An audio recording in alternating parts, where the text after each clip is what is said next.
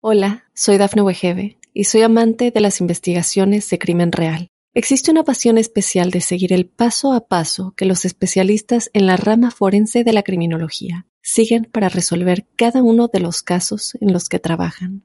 Si tú, como yo, eres una de las personas que encuentran fascinante escuchar este tipo de investigaciones, te invito a escuchar el podcast Trazos Criminales con la experta en perfilación criminal, Laura Quiñones Orquiza, en tu plataforma de audio favorita. Te haré algunas preguntas. Quiero que respondas honestamente. ¿Alguna vez has sentido algo que consideres anormal? El misterio está fundamentado en el silencio, pero ya es hora de hablarlo entre todos. Maldita Radio presenta otro martes inspirada en hechos reales. de misterio.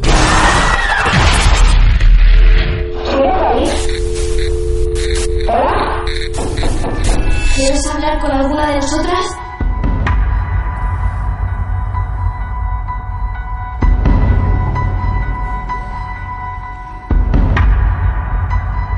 Hermoso momento el cual nos reúne a todos nosotros otra vez, a nosotros acá en el estudio, a ustedes frente a la radio.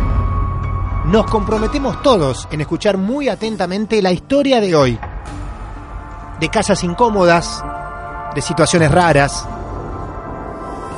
Es la historia de Rocío. Rocío, buenas noches, ¿cómo estás? Hola, ¿qué tal? Buenas noches, Martín, ¿cómo estás? ¿Cómo andás vos? ¿Bien? Bien, todo bien. Muy bien, Rocío. ¿Nerviosa, Rocío? ¿Alguna vez contaste esto por radio? No, la verdad que por radio no, siempre Ajá. como una anécdota en rueda de amigos, Claro. con personas que eran medio escépticas, que obviamente que no, no te creen lo que te pasa, Exacto. este, pero bueno, nada. Bien. Muy bien. Rocío, ¿hace cuánto sucedió la historia que vas a contar? Eh, y no, hace bastantes años, este, yo en esa casa viví desde el año 83 Sí, hasta el año 89. bien. Ajá, mirá qué época, y después ¿no? casa Alfonsín, nos- nos- Volvió la democracia. Perdón, perdón, ¿cómo? No, no, no, que de esa casa en realidad nos tuvimos que mudar no por lo que pasaba ahí, porque llegó un momento que uno es como que se acostumbra, sino porque en esa casa alquilábamos y no nos quisieron vender la casa, bueno, nosotros la quisimos comprar. Ah. A pesar de las cosas que pasaban, ¿ustedes quisieron comprar la casa? Sí, sí, sí. No. Por eso te digo, fue toda una situación muy cómica de que mi mamá terminó como negociando con la casa para que no pasaran más cosas. La- eh, vamos a hacer una cosa, porque la dirección exacta no, no, si hay alguien bueno, viviendo. claro. Pero por lo menos, ¿qué calle entre qué y qué? Como para imaginar la cuadra. Claro, es Vieites entre España y Jujuy. Es, mira, para darte un dato, es casa de mitad de cuadra y adelante tiene un parque muy grande. Lo que pasa es que el parque del lado de afuera no se ve porque ahora los, los nuevos dueños han puesto como una lona adelante, algo oscuro que no se ve. Que hay unas manchas Eh, de mano, sangre en la mano vereda. izquierda yendo por Vieites. Eh, para ver, yendo por Vieites, no, mano derecha. Ajá. Ya decir esto y decir la dirección Sí, justa es bien, exactamente lo mismo. No, Bueno, no, listo, no, listo. no, ma- es que la dirección justa no me la acuerdo. Está bien, está bien. Si no la ventilabas así directamente. Claro. Da el teléfono también. Mira, calcula que más o menos al mes, mes y medio que, que estábamos viviendo, Sí. imagínate que vos en una casa nueva, encima esa casa, la particularidad que tenía, es una casa muy vieja, y lo particular que tenía es que el baño estaba afuera. El baño El baño y el lavadero estaban afuera. Afuera de la casa. O sea que para. Afuera de la casa. Pregunto, en serio, para Sí. hacer un pis tenías que salir a la intemperie. Em, o pasabas por un living, que era como una antesala de la habitación que era de mis viejos, Sí. Ajá. O me dabas en la podías dar toda la vuelta por un pasillo, te ibas del, de la habitación al pasillo, del pasillo pasabas por la cocina comedor, Claro. pasabas por un tallercito que tenía mi papá, que mi papá tenía tapicería, Claro. ahí en casa, y después te dirigías a un lugar donde había toda una parra grande, que abajo de la parra estaban el baño y el lavadero.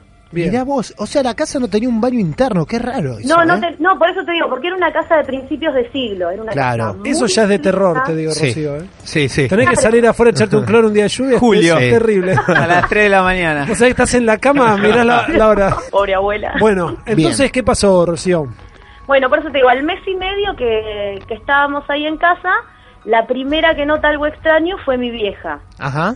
Porque, bueno, por eso te contaba más o menos cómo era la división de la casa. Mis Sí. hijos estaban pegados a la antesala de ese living que estaba antes de ir al baño, que el baño estaba afuera, Después, por un pasillito, vos te dirigías por el pasillo y llegabas a mi habitación y al pie de una escalera que iba al altillo, que el altillo que teníamos arriba en casa era un altillo que daba en todo lo largo y ancho de la casa. Era un altillo enorme. Bueno, mi habitación estaba al costado de, de la escalera del altillo. Justo, Claro, al, no. justo altillo tenía que tener la casa también. Sí. Encima tiene altillo. El arquitecto puso en el plano habitación embrujada. Sí, claro. Cuando diseñó la casa.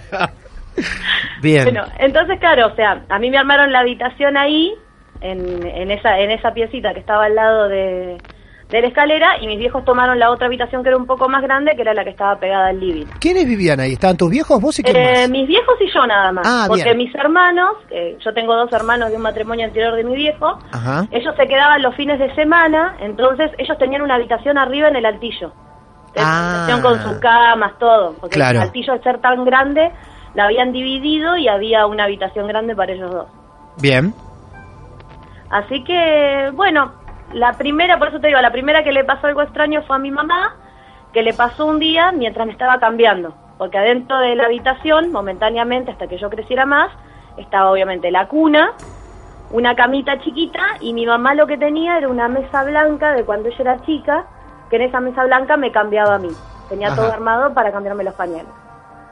Eh, lo primero que le sucedió fue que un día me estaba cambiando los pañales y nota que no está sola dentro de la habitación. En la Apa. habitación de ella. Claro, en, en la habitación mía. Tu- a habitación. notar como que no estábamos nosotras dos solas, sino que había alguien. Discúlpame, Rocío, ¿lo vio o lo sintió? Primero lo sintió y dijo, no, es una pavada, no puede ser, estoy sola. A ver, mi papá se había ido al taller de mi tío, que mi tío vivía en la otra cuadra de casa, así que era imposible. Decía, no, no, no, no puede ser si estoy sola. Bueno, por allá yo me muevo, tiro el talco, cuando mi mamá alza el talco del suelo, mira hacia una de las esquinas de la habitación y dice que bien, bien, bien en la esquina ve la presencia de una mujer con un camisón largo. Ella gira a levantar el talco o, o se distrae Claro. de vos un rato y ahí en un rincón ve claramente la presencia de una mujer. Claro, ve esa presencia cuando ella se levanta de golpe como para querer verla de golpe, desaparece. No estaba más. Y ahí termina, porque ahí se fueron. Quiero creer que es lo último Queremos que vamos esa la historia. Lo primero Claro. que hace mi mamá, me abraza, sale conmigo hasta el comedor, se asusta, vuelve a entrar a la habitación conmigo en brazos y no la ve más. Entonces dice, no, puede haber sido algo que se me puso a mí, que, que, que no, viste ya esas cosas que no, no, no puede ser, no, no puede ser porque haya visto a alguien, porque yo acá estoy sola. Bueno, esa pasó. Después, como una semana después, mi viejo, ¿qué hace? Yo, está, yo dormía solita en la habitación, entonces ¿qué hace? Mi viejo se levanta al baño de noche, entonces para justamente para darme una vueltita, ¿qué hacía él? En vez de cruzar el living y salir a la galería para ir al baño, a la galería donde estaba la parra, da toda la vuelta y va por el pasillo para ir hasta mi habitación a verme y después dar toda la vuelta por toda la casa para salir al baño. Claro. Claro, vos imaginate ya, después de una, y- una semana y media, dos semanas de estar en una casa, vos ya tenés habituado más o menos a dónde está la llave de la luz, todo. Claro, exacto. Ya, sí. ya vas automático, además si es algo que haces todas las noches, ya vas automático. Bueno, mi viejo da la vuelta por da la vuelta por la puerta, va a querer prender la luz y no encuentra la llave de la luz. Entonces empieza a, a tantear por toda la pared, no la encontraba, en un momento Ajá. le entró a agarrar como un poco de desesperación, entonces empezó con la mano a recorrer toda la pared a oscuras, buscando la luz en una pared y en la otra, ya era en estado de desesperación total. Se empezó a agitar y por allá en un momento para en el medio del pasillo y siente de atrás unas pequeñas risitas. Entonces en la desesperación le empieza a gritar a mi mamá, mi mamá le dice qué pasa, qué pasa, le prende ella la luz y mi viejo estaba en el medio del pasillo temblando, todo sudado, frío, porque no encontraba la luz. Gloria, se me mataban de risa. Dice, ¿quién se te mataba de risa? No sé, alguien, alguien, se me estaba riendo, no encontré la luz. No encontré la luz y se me mataban de risa. Me van todos a, a mi pieza, ven que yo estaba dormida, Sí. Se miraban entre ellos y decían, nos estamos volviendo locos. Mi viejo, por eso te digo, porque mi viejo no era de creer en ese tipo de cosas, mi papá nunca le dio, no le daba mucha importancia, además mi papá era totalmente ateo, o sea, mi vieja súper creyente, mi viejo totalmente ateo, entonces ese tipo de cosas que le pasaran a él, viste, ya lo entró a preocupar, porque mi vieja le hizo el comentario, obviamente, de que había visto a alguien y mi papá no le creyó en ese momento. Entonces, Claro. imagínate que son cosas, viste, que ya cuando le pasó eso a él, ya, epa, se asustó un poco y le dijo, che, vamos a hablar con los dueños a ver qué onda. Encima los dueños de la casa, o sea, el dueño original, que era un viejito ya de setenta y pico de años, vivía pegado a la casa nuestra. Ajá. Entonces al otro día le hicieron el comentario a él y a la hija que vivía con él y la hija le dice, sí, mirá, dice, a ver, dice, siempre, dice, nosotros, dice, cuando incluso cuando vivíamos en esa casa siempre se escuchaban ruidos. Dice, pero nada, dice, nosotros nos convivíamos con esos ruidos pensando que era porque la casa era vieja, por, por la estructura de la casa. Eh, a una sola de mis hermanas le pasaban cosas raras, después a nosotras dos no. Eso es lo que nos comentaba la vecina, ¿no? La hija del, del dueño de la casa, de una de las hijas, porque eran tres hijas. Con ese dato, mi vieja no se quedó muy tranquila. La verdad que muy tranquila no se quedó. Pasó un tiempito, ponele que habrá pasado un mes, que no pasaba absolutamente nada, y fue cuando viene mi abuela, mi bisabuela, en realidad la mamá de mi abuela, viene de Mendoza a conocerme a mí, porque nosotros no habíamos podido viajar para allá, entonces viene y se queda unos días acá en casa porque mi casa era la más grande. Bueno, entonces mi mamá, que hace? La acomoda en mi habitación, a mí me pasan a la habitación con mis viejos en el Moisés para dormir de noche, listo, perfecto, la abuela súper instalada. A los dos días que estaba mi bisabuela, ella vio una persona, o sea, vio a un señor viejito que cruzó, porque mi abuela estaba con la puerta abierta durmiendo, que cruzó a través de la puerta, como que Ajá. estaba por el pasillo. Ujú. Entonces dice mi abuela, mierda, ¿quién es? Pero no puede ser que ande alguien. Claro. Somos nosotros, o sea, Claro. la cuenta era mi papá, mi mamá, ella y yo. Sí, sí, sí. No había mucho más. No había mucho más claro. Se levanta, mira hacia el pasillo, estaba todo apagado. Encima ella, a ver, en el medio de la oscuridad lo había visto claramente, o sea, era algo sumamente raro. Entonces agarra, prende la luz, se va a la, se va a la habitación de mi mamá y le dice, Gloria, dice, pasó un hombre por la puerta. ¿Qué, mamá? Sí, pasó un hombre por la puerta, hija, venía a ver. Porque ella le decía mamá a su abuela. Ajá.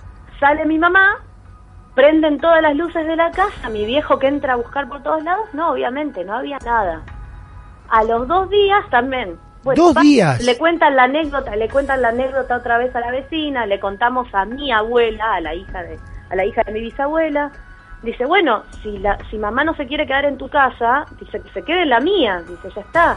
Si le agarra miedo. No, no, no, dice, dice la abuela que se quiere quedar acá, bueno. A los dos días de todo esto, ¿qué nota mi bisabuela? Que le empieza a faltar ropa interior. Faltaban corpiños, bombachas. Era, era comiquísimo, o sea, Increíble. y se mataban todos de risa. Claro, sí, sí, sí, pero, sí, sí. pero vos sabés que, claro, llegó un momento que agarró, vino, ponele, con 10 bombachas, 10 corpiños y se terminó yendo con 2 y 2, nada más. Claro. Le llevaban, no, no, no, por eso te digo, cosas de desapariciones de cosas, Siempre. siempre, no, era era súper habitual. Yo quiero contarte, Rocío, que mientras vos estás contando la historia y parece que estás recordando viejos tiempos, hay alguien que nos ha mandado alguna foto de, de las afueras de la casa. Hay alguien que está escuchando la historia en su auto parado fuera de la casa. O sea, fíjate a qué nivel llega la fascinación por estas cosas. No, no, no, es que sí, es, es que es, es que es así. Acá María dice, Martín, recién estuve en la puerta de la casa, ahora un tachero te va a mandar fotos. No es más una casa. Ahora es una cochera. Ah, mira, Estaba justo en la puerta de la casa. María pasaba por la puerta de la casa, se encuentra con un tachero, con Marcos, que nos mandó fotos de la casa. Ella está escuchando ahora desde el auto y justo en el momento que de curiosos pasaban por la puerta, Marcos se baja a sacar una foto que es la que nos mandó y al mismo tiempo una persona ingresaba a la casa. Claro, porque me acuerdo que encima esa casa, adelante, por eso te digo, puede ser que la hayan transformado en cochera porque adelante el parque era enorme. Sí, claro. Era, era un parque enorme, hermoso, lleno de plantas. Acá tenemos eh, Marcos. Marcos sacó una foto así de, no sé, del parque. No sé si esto es legal lo que estoy contando y lo que está haciendo Marcos.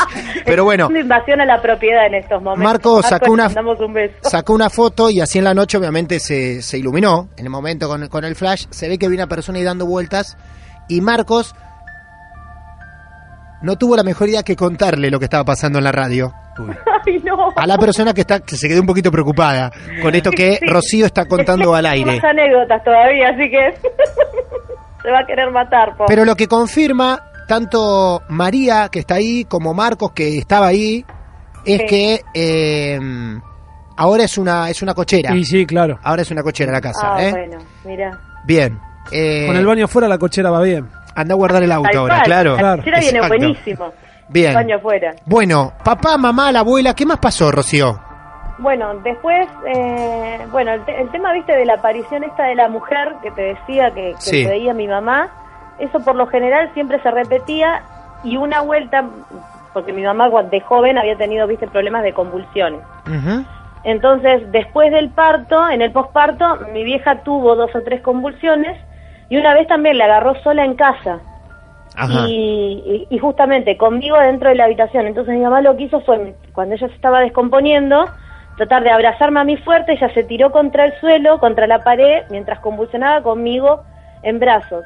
Y dice que, esta, que la mujer que ella veía en la esquina fue que en el momento como que ella se estaba descomponiendo, esta mujer como que quiso correr a agarrarla.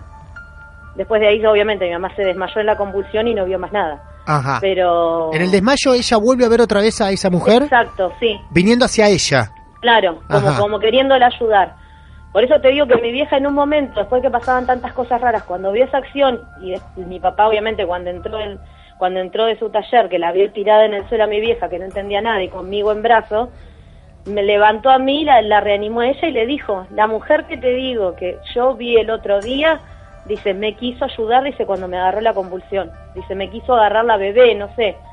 Dice, me quiso ayudar.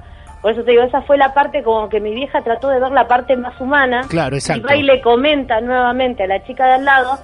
Entonces la chica le dice, pero decime cómo era más o menos la mujer. Y una mujer así, asá, se la veía como de cabello claro, muy rubia. Ajá. Dice, un camisón celeste largo. Entonces la chica se larga a llorar. No, no, pará, pará. y le pará, dice, pará. ¿pero por qué lloras? Dice, no, dice, porque, dice, mamá, dice, murió en esa casa. Dice, y mamá, el día que murió, dice, tenía un camisón celeste. Entonces, ahí empezaron a cerrar un montón de cosas. Está bien, la madre de estas chicas había muerto ahí, perfecto. Ahí teníamos a una. Perfecto, sí, para vos era perfecto, ahí claro. ahí teníamos a una de las Sí. apariciones que teníamos dentro de la casa. Ajá. Pero el tema es que era como que convivía más gente ahí. No, por eso te digo. Entonces fue- ahí ahí había fallecido la mamá de la vecina inmediata de la casa, la que ustedes tenían pegado a la medianera. Claro, Ajá. exactamente. Y el día que falleció tenía un camisón celeste ella. Y el día que, que loco. tenía un camisón celeste, sí. Entonces en la aparición esta mujer aparecía con su camisón celeste, o sea, con lo último que tenía puesto, parece. Por eso te digo, porque mi mamá cuando le da la descripción a la mujer, la mujer pobre se larga a llorar. Entonces mi mamá le pregunta que por qué era y le dijo, dice, porque el día que mamá murió tenía un camisón celeste. Dice, y mamá murió, dice, en la casa grande, dice, porque nosotros después la pusimos esa casa en alquiler y nos mudamos a la casa al lado. Porque ellos tenían dos viviendas, esa y la casa pegada al lado, que era una casa más chica de piedra y atrás tenía un taller también. Increíble, ¿eh? La verdad que increíble. Eh, esto se produjo, estas cosas raras, que llamamos raras nosotros, se producen durante los seis años que eh, vive la familia ahí. Sí, A veces con más continuidad, otras con menos continuidad, pero durante todo ese lapso pasaban estas cosas raras. sí, sí, sí. Ujú. Por eso te digo, bueno, la- las cosas que le pasaban a mi viejo, porque de- de- después de eso que le pasó, que no encontraba la llave de la Sí. y se asustó tanto, Ajá. fue como que pum, lo agarraron de punto a él, dijeron, este... Pará, pará, Lo- pará. Claro, ¿qué otras cosas le hicieron? No, no, no, muchas. Eh, no, viste que yo les conté que mi papá, bueno, mi papá era tapicero y tenía instalado su taller de tapicería ahí en casa. Ajá. Este, entonces, claro, mi viejo siempre lo, lo bueno que tuvo, siempre un meticuloso del orden, terrible, más con sus herramientas. Mi viejo era tener todo tipo de herramientas, todo prolijo, sus telas, sus reglas, todo. Bueno, el, un día termina de trabajar, termina tarde, y la mesa de trabajo de mi viejo, mis hermanos, muchas veces la usaban para jugar al ping-pong a la noche. ¿Viste? Le armaban la tela en el medio para jugar al ping-pong y jugaban con mi primo que vivía en la otra cuadra. Bueno, un- esa noche mi viejo terminó, terminó todo, ordenó todo, los chicos se ponen a jugar al ping-pong y mi papá les dice, chicos, lo primero que les voy a encargar, no me armen quilombo, porque yo mañana me tengo que levantar temprano, terminar un trabajo grande, no desordenen nada. No, papi, no vamos a desordenar nada. Mi primo que le dice, no, tío, no te hagas problema, bueno. Los chicos juegan al ping-pong, guardan las paletas, guardan la pelotita, todo, se van a dormir. Al otro día mi viejo se levanta y tenía todo el taller, todo desparramado arriba de la mesa. La regla, la herramienta, un rombo de tela, todo, todo cubriendo la mesa. No, se va mi viejo a la habitación de los chicos, le Claro. pero les dije, Lógico. pelotudos, la la la, que- Claro. que no me hagan esto. No, papá, pero nosotros nos fuimos, vengan para acá. Les muestra y dice, pero papá, nosotros no dejamos esto así.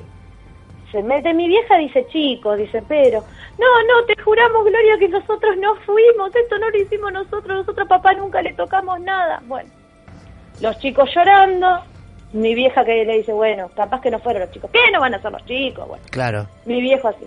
Bueno, mis hermanos se van, obviamente, se termina el fin de semana, mis hermanos se van a la casa de su mamá.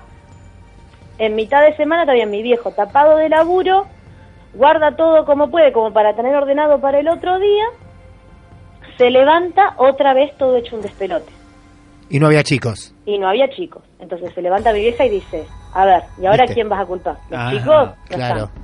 La nena tiene menos de un año. Claro. ¿Quién te despelotó todo?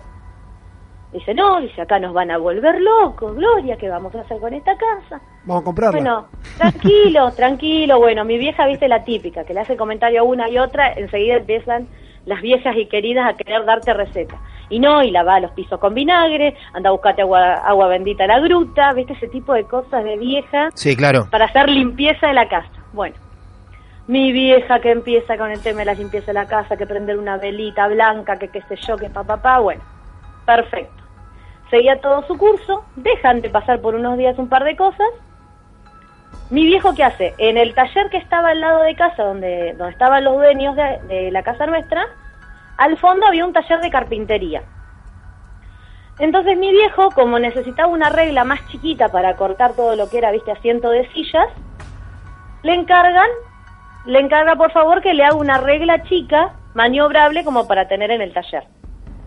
Entonces el muchacho de al lado le hace la, le hace la regla, todo perfecto, se la trae, mi viejo recontento, una semana laburando con la regla, a la semana encuentra, vuelve a encontrar todo el taller despelotado y no encuentra la regla. Entonces empieza, eh, ¿dónde está la regla? ¿Dónde está la regla? No la encontraba por ningún lado. Entonces ya no tenía a quién echarle la culpa. ¿Viste? Entonces, Sí. hacia, hacia ahí tampoco tenía a quién echarle la culpa, porque ¿quién le iba a sacar una regla de trabajo? Nadie. Exacto. Entonces ahí se empieza a preocupar mi viejo, bueno, dice, bueno, ¿será que no tengo que hacer esa regla? Dio vuelta todo el taller, dio vuelta las cosas en el altillo arriba, no estaba, no estaba por ningún lado, no estaba por ningún lado, desapareció la regla, no la encontró nunca más. Bueno, a todo esto, esas cosas extrañas seguían pasando, entonces un día mi vieja, desesperada ya, porque ya no, no daba más, estaba podrida de limpiar con ruda, con ajo, con, con lo que sea, agarra y se para en el medio de la casa, en la intersección donde estaba la escalera, todo, y dice, mira casa, nosotros no nos vamos a ir de acá, porque a nosotros nos gusta el barrio, porque nosotros queremos criar a nuestra hija acá, porque es un barrio tranquilo, Ajá. entonces, o nos ponemos de acuerdo en la convivencia, o yo traigo un exorcista para que exorcice toda esta casa y ahí no viven tranquilos, ni ustedes ni nosotros. Así le habló a la casa. No es la No, primera. sí, Igual le habló mi vieja como una loca a la casa, no es la primera vez que nos cuentan que alguien le habla a la casa, ¿eh? por eso te O sea, no está tan loca tu mamá porque en, los en varios relatos que nos cruzamos durante el año pasado también hay gente que Sí. ha tenido que, que hablarle directamente a la casa.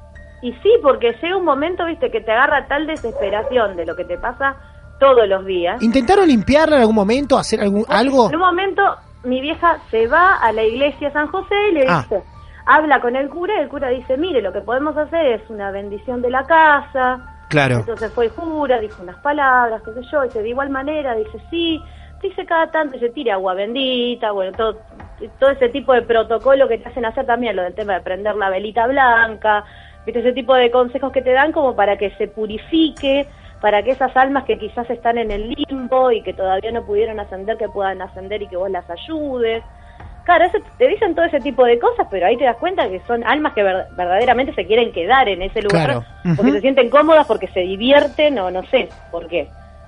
¿Esas vivencias que tuviste de chica hicieron que ahora creas en todas estas cosas? En, Sí, cada vez que alguien te cuenta algo, decís, sí, lo creo porque a mí me Sí, pasó. lo creo absolutamente, Claro. lo creo absolutamente, porque por eso te digo, esas cosas, a pesar de que le pasaban las cosas más grosas a mis viejos, a mí me vino a pasar ya de más grandecita, cuando yo ya había, yo iba al colegio San Vicente, Ujú. a Fasta. Sí. Entonces, yo arranqué desde jardín de infantes ahí, desde Claro. salita de cuatro. Claro. Entonces, en, cuando íbamos a salita de cinco, nos encargan hacer un dibujo de nuestra casa. No. Entonces, claro, mi mamá dice, bueno, vamos a dibujar la casa, qué sé yo, bueno. Entonces, ¿qué hicimos? Dibujamos la casa, dibujamos el parque, y mi mamá dice, bueno, y dibujate vos adelante de la casa. Entonces yo me dibujo en el medio del parque, como podía, me pinto todo, ya tenía todo el dibujito listo para ir al otro día. Al otro día, cuando nos levantamos a la mañana, mi cara estaba toda borrada. No, no, ahí. Y vos querés, vos querés comprar una casa que te borra la cara.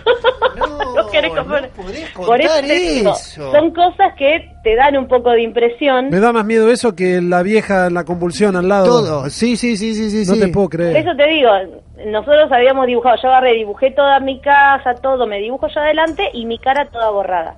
Entonces yo me largué a llorar, entonces mi mamá en ese momento le grita también a la casa, ¿qué más querés con la nena? No te la agarres, la nena es una criatura, ¿cómo, podés, ¿cómo pueden hacer ustedes una cosa así con una criatura? Ustedes no miden las consecuencias de los actos que hacen, para ustedes todo es risa y todo es divertimento, pero con mi hija no se meten. Bueno, yo lloraba balde, mi mamá agarró, otra vez me dice, no importa, hija, estaban jugando, pero por eso te digo, de ese Claro. tipo de cosas, o sea, las que fueron así como más marcadoras, fue esa... Eh, No, no, para, no hagas memoria yo- porque no puedo creer que todavía tengas más. No puedo creer. Eh, Claro, Estás... bueno, porque mi vieja empezó Sí. a notar, viste la típica, o sea, Claro. chicos, 3, 4 años, Todos los que comportamientos. tienen el amigo imaginario. Claro. Bueno, un día va cruzando mi mamá por, por el pasillo, me ve que yo estoy dentro de la pieza, siempre la habitación mía estaba abierta y yo tenía un espejo al lado de la puerta de entrada de la habitación. Al lado del placarcito tenía el espejo. Me ve muy sentadita en la cama y yo mucha charla contra el espejo. Pero de charla, de charla larga, como de más de una hora. Entonces en un momento entra mi mamá, me mira y me dice, ¿con quién charlas? Con él. Digo, mirá, mami, vení, sentate con mi amiga. Y le mostraba el espejo. Mi mamá obviamente no veía nada. ¿Vos te acordás de todo esto o te lo contó tu mamá? No, no, no, me acuerdo. Bien. Me acuerdo patente, pero hasta me acuerdo cómo estaba decorada mi habitación, cómo estaban puestas las camas, todo. Bien. Todo, todo. Por eso te digo que esa casa me quedó muy marcada en el Claro. recuerdo, a pesar de que yo era muy chiquitita. Bien, entró, entró tu mamá, ¿con quién charlas? Vení, mamá, sentate. Claro, ahí. le digo, vení mamá, sentate. Ahí en el espejo, mami, mirá. Dice, pero estamos nosotras dos, Rocío, nada más. No, No. hay una nena ahí. ¿A dónde, hija? En el espejo hay una nena. ¿Y cómo se llama tu amiga? Y me dice mi mamá que yo le dije un- el nombre de la nena y que le dije un nombre hebreo, como si yo te dijera Ruth, Rebeca, Ajá. porque era un nombre con re. Ajá. Y no me puedo acordar, dice cuál era. Ajá, me dice, ¿y dónde está tu amiga? Mi amiga está muy lejos, mamá. Ajá. ¿Y dónde vive esa nena? No sé, porque yo veo que en el lugar hay mucha arena. ¿Cómo arena, hija? Sí, mamá, ¿no ves que tienen casitas que son de arena? Era como que vivieran en el desierto, en Israel, no sé. Me dice, bueno. Entonces me llama, ah, mira qué bueno. Bueno, ¿y la nena no tendrá que ir a su casa? ¿Sus papás no se asustarán? No, sí, sí, bueno, nosotros charlamos un ratito más, le digo, y ahora yo voy para allá. Bueno, hija, está bien. Mi vieja le hace el comentario en el jardín a la psicopedagoga. La psicopedagoga le dice, no, señora, no se haga problema, es normal en los chicos, tienen siempre un amiguito imaginario, no se haga problema, no, no va a tener mucho más problema. Bueno, mi vieja se quedó tranquila cuando habló con la psicopedagoga A la semana le vengo con que, mamá, necesito que me hagas un vestido igual a mi amiga. ¿A qué amiga, Rocío? A La mi amiga del espejo. espejo. Claro. Un vestido. Sí, porque ella tiene vestido y yo quiero el mismo vestido que ella, porque yo siempre estoy vestida de jogging Claro. o de vestiditos de color y yo no quiero un vestido de color, yo quiero el vestido que tiene ella. Bueno, ¿y cómo es el vestido que tiene ella? Blanco, de manga larga, y es largo, largo, largo, largo, largo. Yo quiero un vestido como el de ella. Entonces mi mamá me lo dibuja, mi mamá dibuja como si fuera una túnica. Claro. Me dice, ¿así es el vestido? Ay, sí, mami, Sí. es así, yo quiero un vestido así. Me dice mi mamá, bueno, mira, Rocío, las nenas no usan ese tipo de vestidos para todos los días. Claro. O sea, ese vestidito yo lo que puedo hacer es hacer un camisón para que vos duermas y que estés igual que la nena. Bueno, se lo dije el bueno como, Sí, sí, está sí. bien, hace lo que quieras. Claro. Y la vecina de la vuelta de casa de ahí de San José, ella me hizo un camisoncito de tela de invierno, blanquito, pero obviamente no tan largo, me lo hizo a la rodilla, porque mm, la misma vecina le dijo, Gloria, no le vas a hacer una túnica a la chica. Claro, sí, sí, sí, es sí. una cosa medio extraña. Sí. Entonces me lo hicieron con un voladito, con una cosa así como para disfrazarla, pero me había emperrado en que quería tener el mismo vestido que tenía la nena que yo veía en el espejo. Y el tema de las charlas con esa nena duró como un año. Por eso mi vieja le hablaba siempre a la psicopedagoga y dice, ¿es normal que le dure tanto tiempo la Sí. charla con esa nena? Dice, con la amiga imaginaria, dice, porque que tengo un amigo imaginario dos, tres meses me parece fantástico, dice, pero ya la nena vamos para el año y sigue con la, que ella ve a alguien en el espejo y le charla y le charla y están Acá- de gran charla. Acá Vicky nos manda un mensaje. Mirá, como algunas historias tienen coincidencia. Dice, mi sobrina de más chiquita también jugaba con una nena con nombre raro que vivía lejos. Y decía Mirá. que ese lugar estaba lleno de flores. No. Eso pasó en la casa que viven, eh, pero eso pasó en la casa que viven ahora. Siempre pensamos que era una amiguita imaginaria y este relato tuyo le hizo acordar de, de eso. Mm. Bueno, Rocío, la verdad que ha sido, no sé si te quedó algo más en el tintero, pero la verdad que la cantidad de detalles No, que nos diste fueron un montón. Por eso más o menos. Ah, Sí, sí, te cierro con una. Sí, cerrada, dale, tirá el ¿Te centro y acor- cabecea. ¿Te acordás, ¿Te acordás de la famosa regla que desapareció? La de tu papá, sí. Sí, bueno, cuando nosotros nos mudamos de esa casa, que nos piden la llave, mis viejos agarran, hacen toda la mudanza, mi vieja va, limpia todo, y el último día, cuando mi viejo tenía que ir a entregar la llave, le dice a mi mamá, ¿por qué no te pegas una recorrida por toda la casa? Dice, a ver si, si nos olvidamos alguna caja o algo, dice, porque creo que puse todo en el camión, dice, pero por las dudas, dice, para que no quede nada, qué sé yo. Sí, sí, le dice mi viejo, no hay problema. Bueno, mi viejo agarra, abre la casa, abre toda la casa para que se ventile un rato, se quedó charlando con un vecino afuera. Cuando vuelve a entrar, que empieza a cerrar todo ya para entregar todo cerrado, cuando estaba yendo para el famoso pasillo, Sí. para ya hacer el último recorrido, que había apoyado en la escalera la, La regla.